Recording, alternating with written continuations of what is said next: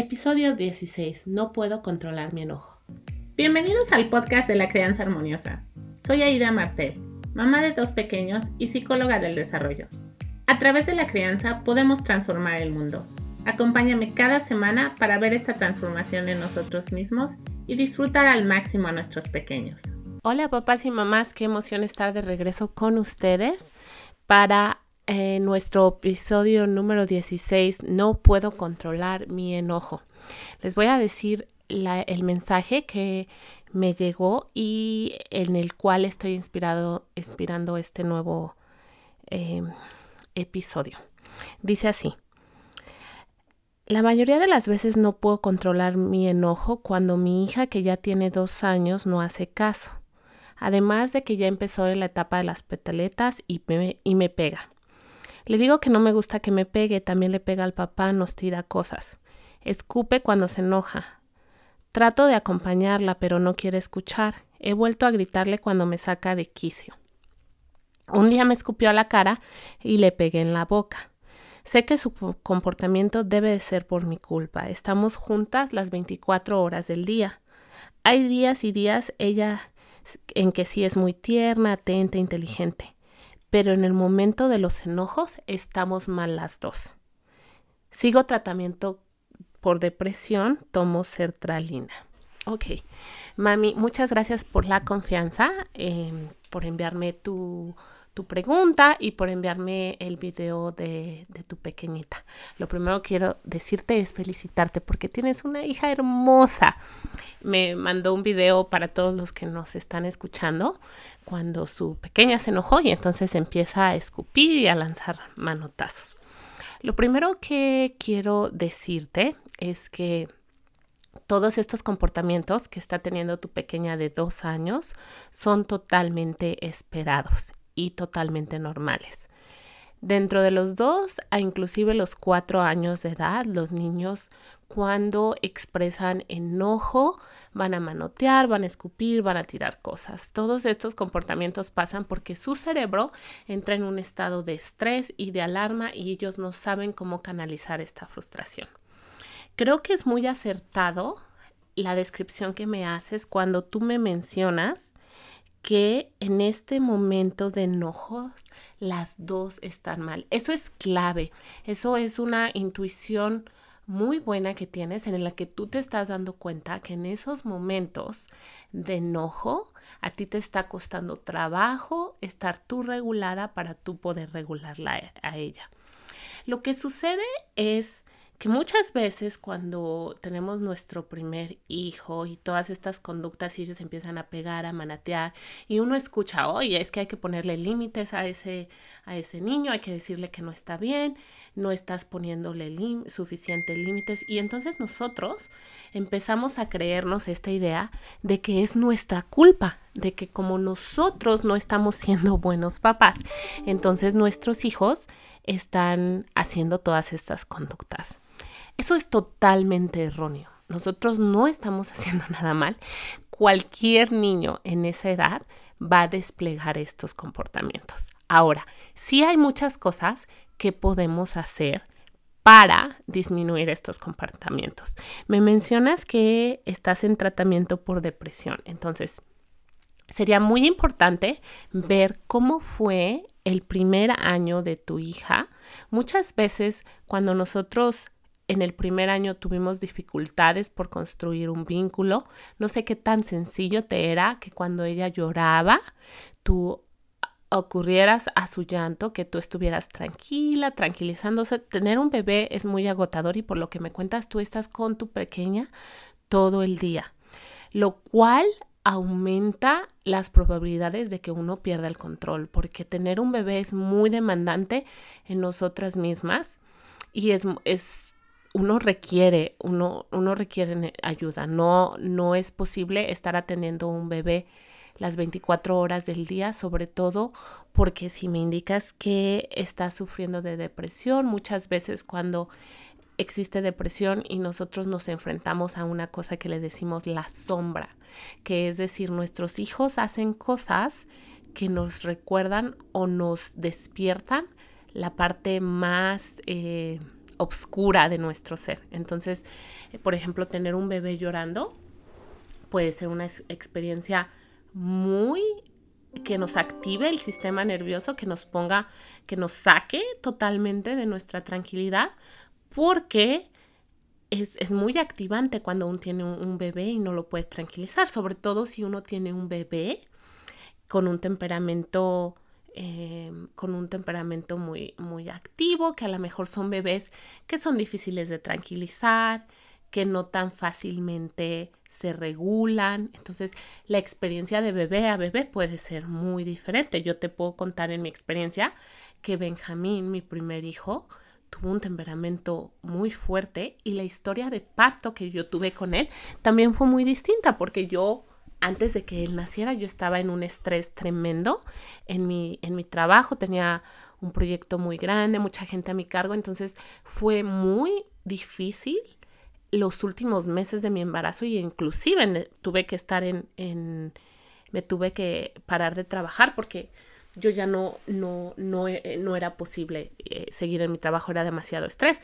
Entonces yo, dentro de, mi estómago, yo sentía como cuando yo estaba estresada, como el estómago se, tensaba y como, como mi bebé se tensaba, porque estamos conectados. Entonces todas las emociones a través del, cordón umbilical, si nosotros, si hay cortisol en nuestro sistema eh, nervioso, la, la hormona del estrés, entonces todo eso el bebé lo siente y el bebé reacciona. Yo te puedo decir que Benjamín fue un niño muy difícil de ser consolado, o sea, nosotros lo arrullábamos, lo cargábamos y eran horas y horas en las que él no se tranquilizaba. Y la historia de parto fue muy distinta a mi hijo Bruno, que fue un embarazo muy tranquilo, un embarazo donde yo estaba relajada totalmente, entonces no hubo ningún tipo de estrés, de hecho él nació, no lloró para nada eh, temperamentos bien diferentes. Obviamente, cuando uno tiene la oportunidad de ser mamá por segunda vez, uno ya no se estresa de muchas cosas. Y eso los bebés lo sienten en el vínculo. ¿Por qué te estoy compartiendo todo esto? Porque dependiendo cómo haya sido su primer año, si esas necesidades fueron satisfechas o no satisfechas, entonces mucho, mucho de eso puede estarse arrastrando al segundo año. Mi consejo aquí es no engancharnos con ese tipo de comportamientos. Es muy fácil que nuestros hijos se den cuenta que nos vuelve loca cuando ellos hacen esas cosas. Entonces, si ellos, aunque uno trata de mantener la calma y uno esté tranquila, lo, lo que pasa es que al final del día ellos saben que uno está, que, que uno está em, enojada ante lo que ellos están haciendo. Cuando ellos se dan cuenta de que nosotros constantemente los estamos regañando y estamos tratando de parar la conducta a toda costa porque nos saca de quicio, ellos van a seguir haciéndolo más. Esto no significa que los vamos a dejar hacer lo que quieren, no es lo que estoy diciendo. Por ejemplo, Bruno, mi hijo de tres años, cuando me quiere pegar, yo le detengo la manita y le digo, pegar duele pegar duele y le detengo la manita.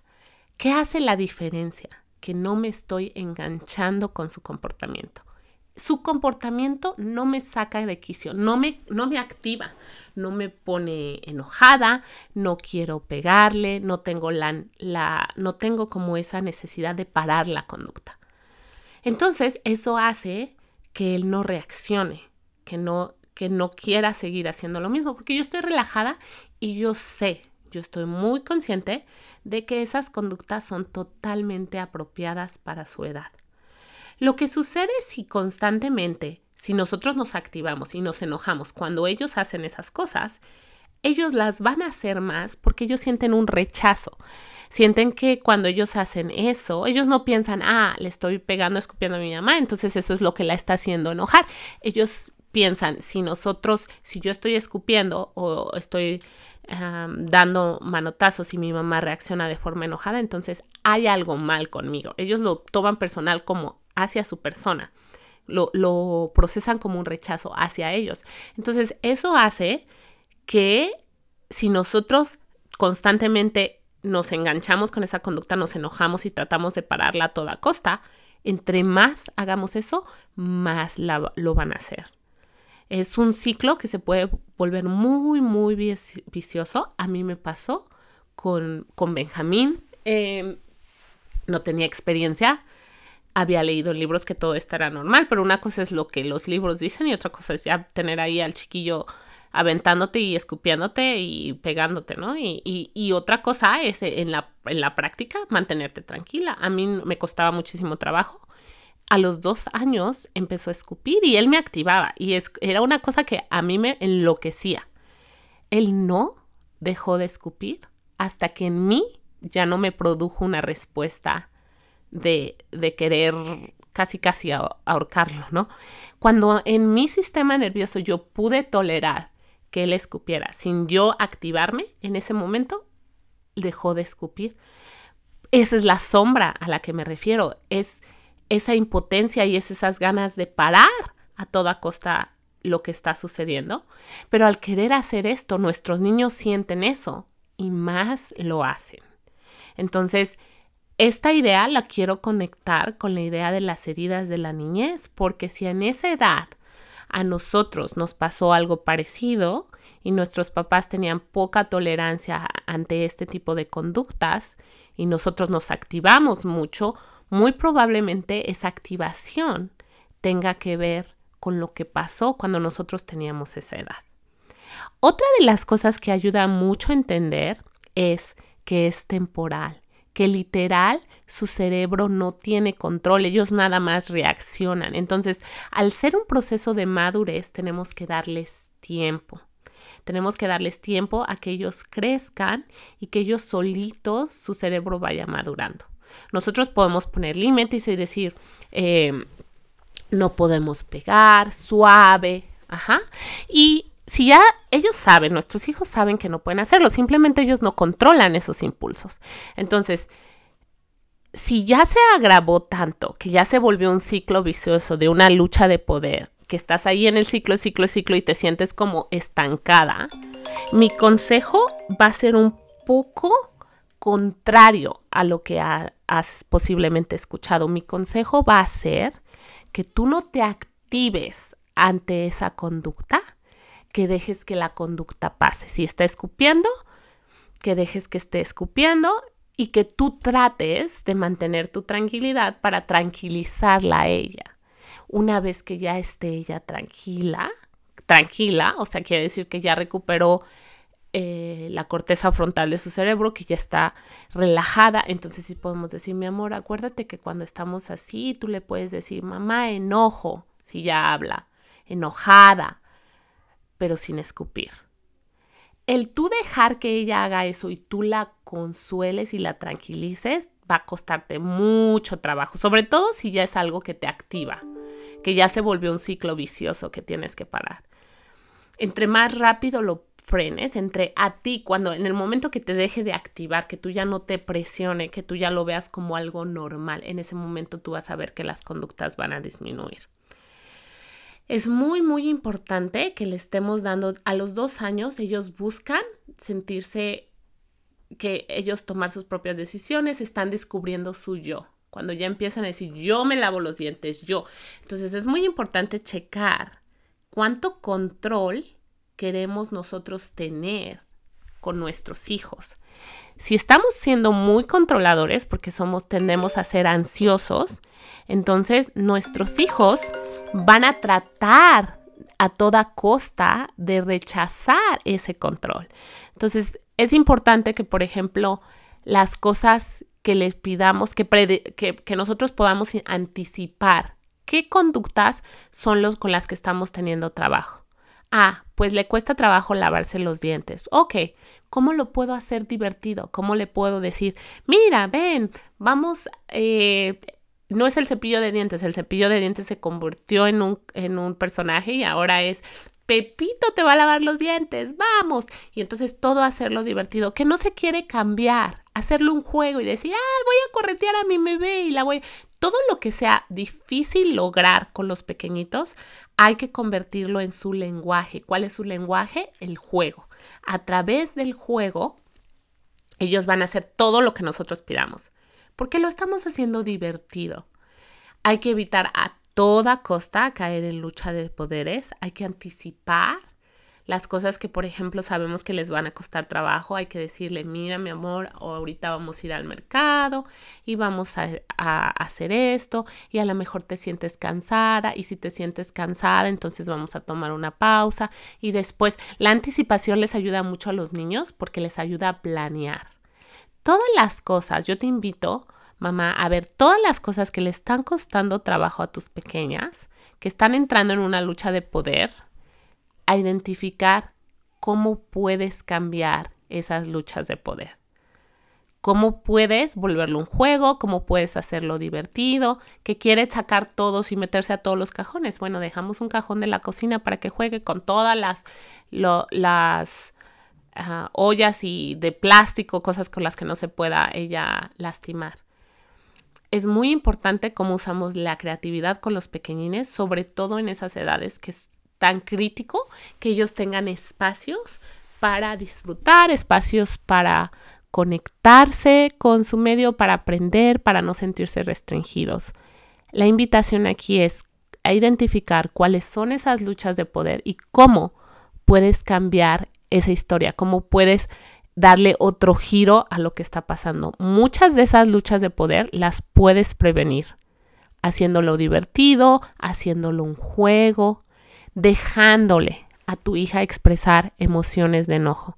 Si te cuesta mucho que tu hija se enoje, que patalee, que diga, que escupa, estos comportamientos que te están activando, no van a parar hasta que te relajes y ya no te causen esa reacción en ti. En el momento en que tú trabajes en tu activación, si tienes que tomar un vaso de agua, alejarte un poco, ir a la cocina, respirar, darte un abrazo, el abrazo mariposa que tranquiliza muchísimo el sistema nervioso, donde nos abrazamos y estamos nosotros mismos dándonos ese confort.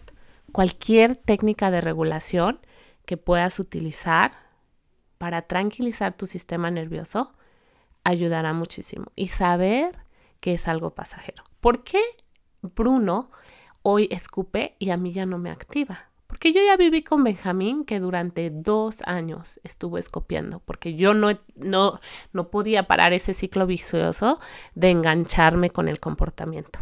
Entonces lo alargué, yo lo alargué porque me activaba muchísimo. Él sabía que me activaba y más lo hacía. Él, él me estaba ayudando a trabajar con mi sombra, con esa parte oscura, con esa parte que uno dice, híjole, ¿cómo es posible que mi hijo me enloquezca? Bueno, esa es la sombra. Hasta que yo no trabajé con mi sombra, él dejó de escupir.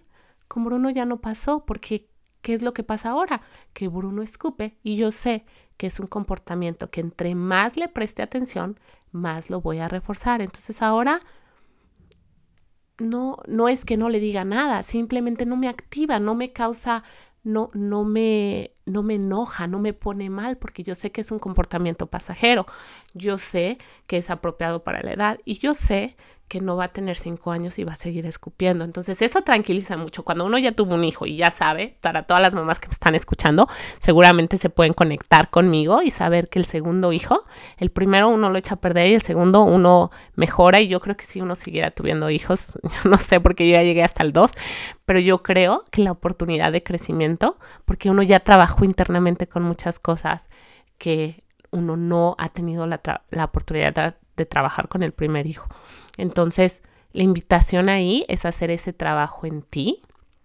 Si después de todas estas, de este episodio, de estos consejos, tú sientes que necesitas más ayuda, sobre todo por el, la medicación que estás tomando, muy aconsejable el trabajo de terapia si necesitas trabajo uno a uno para que tengas ese soporte y ese coaching constante que, lo veas como, como una opción.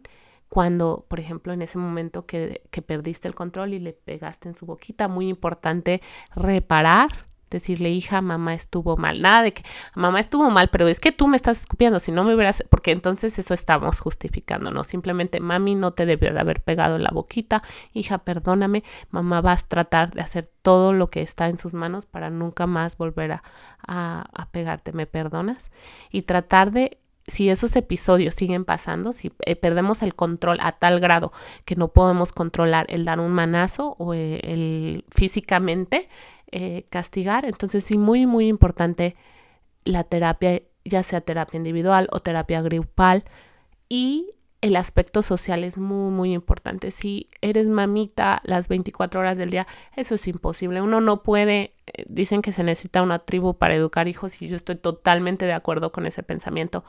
Uno, uno no, es demasiado, es demasiado para mí, para cualquier mamá. Entonces es muy importante el soporte social, buscar más amigas, buscar familiares, tratar de tener otras conexiones para que tú puedas tener descansos, para que tú puedas tener autocuidado, que a lo mejor te puedas ir a, a, disfrutar media hora con tus amigas, a hacer ejercicio, a, a ir a hacer una caminata tú sola. esos son años muy, muy demandantes, mami. Entonces hay que cuidarse y hay que tener ayuda, porque de otra forma es es imposible. Los niños son muy, muy demandantes y por más trabajo que uno haga en, uno mismo, es, es, muy difícil ser mamá las 24 horas del día. Así que mi corazón está contigo y, y de todo corazón te digo, si ves que no puedes parar esos episodios de enojo y rabia donde pierdes el control a tal grado que tienes que agredir a tu, a tu pequeña, por favor, busca ayuda para que entonces constantemente tú estés platicando qué es lo que está pasando y constantemente te estén dando ideas de cómo puedes manejarlo eh, a través de la regulación emocional, que te den técnicas específicas y sobre todo trabajar como en la historia de vida y los pensamientos y cuáles son los miedos, porque muchos de estos miedos son infundados. A veces decimos, no, es que si mi hija sigue así, entonces ¿qué va a pasar cuando tenga cinco años? Y entonces voy a perder el control y nunca me va a hacer caso. Y todas estas ideas no tienen un fundamento porque son miedos que son irreales, son ideas que que no, no son válidas porque sabemos que esta etapa es una etapa pasajera en los pequeños, en los que necesitamos mucho acompañamiento emocional. Mi amor, estás muy enojada, mucho verbalizar lo que les está pasando. Te enojaste mucho porque tú querías cruzar la calle y yo no te dejé, yo sé, mi amor, y tranquilizar sin explicar, porque si tratamos de explicar, su cerebro lógico no está no, en ese momento no está funcionando. Entonces, si nosotros tenemos, tratamos de dar razones, estamos hablándole al cerebro lógico y su cerebro está totalmente desregularizado. Entonces, lo único que tenemos que en esos momentos hacer es empatizar.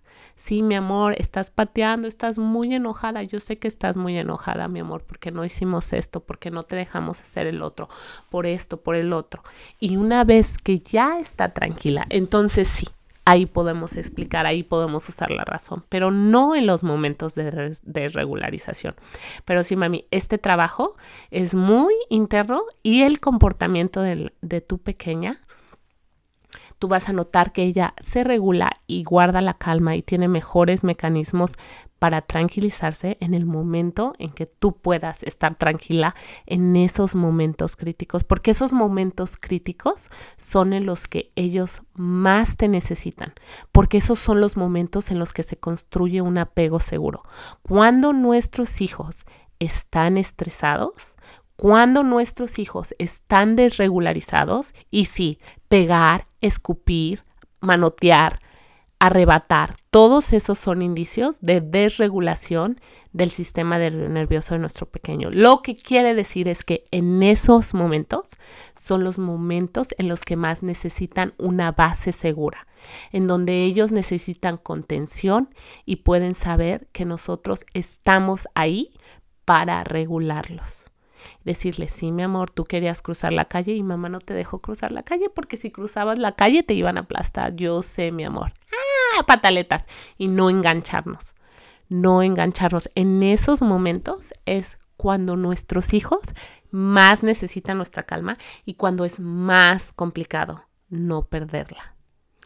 Bueno, con estos pensamientos e ideas espero que, que te sean de mucha utilidad te mando mucha buena energía y por favor no dejes de buscar ayuda si ves que estos episodios se vuelven frecuentes y una red social súper importante porque en estas edades ser mamá es, es una labor de muchos, no, no de una sola persona. Muchos besos. Si disfrutas del contenido de este podcast, estoy segura que te encantará mi masterclass, las tres claves para tener una crianza armoniosa. Esta clase te ayudará muchísimo a entender a tus hijos y te dará los fundamentos para que la temida etapa de la adolescencia sea mucho más sencilla. Puedes registrarte de manera gratuita en www.crianzaharmoniosa.com. Será un placer conocerte y resolver tus dudas. Nos vemos pronto.